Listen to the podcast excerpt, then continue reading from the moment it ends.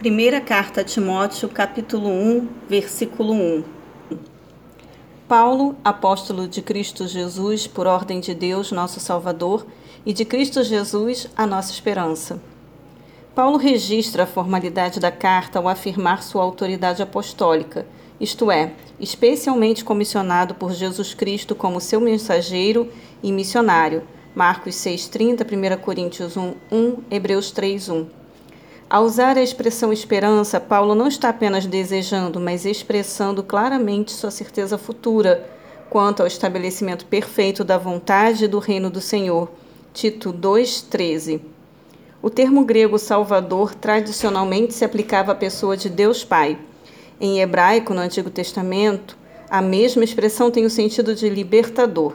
Filipenses 3, do versículo 20 ao 21. Versículo 2 a Timóteo, meu verdadeiro filho na fé. Graça, misericórdia e paz da parte de Deus Pai e de Cristo Jesus, nosso Senhor. Timóteo, cujo nome significa aquele que adora a Deus, tornou-se cristão e filho espiritual de Paulo por ocasião do apedrejamento sofrido pelo apóstolo em Listra, Atos 14, do versículo 19 ao 20. Mais tarde, Timóteo se tornaria também seu companheiro de lutas na causa do Evangelho Atos 16, de 1 a 4, 1 Coríntios, capítulo 4, versículo 17, 2 Timóteo, capítulo 1, versículo 2 e Filemão, capítulo 1. Versículo 3.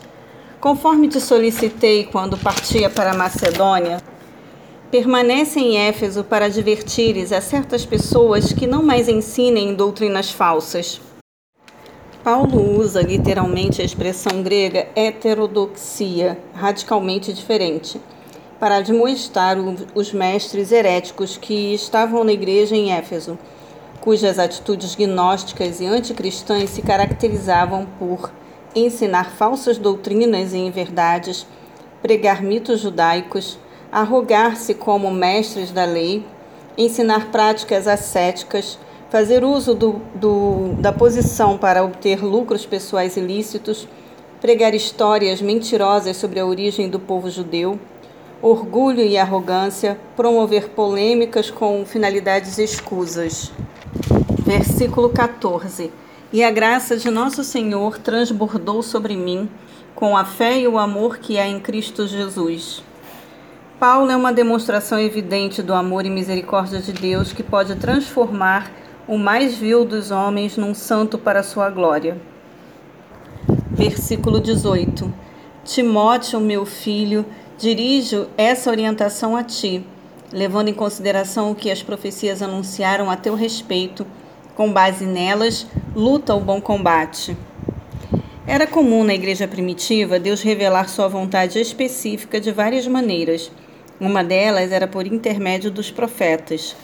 Em Atos, capítulo 13, do versículo 1 ao 3, por exemplo, temos a participação de alguns profetas de Deus no envio de Paulo e Barnabé em missão aos gentios.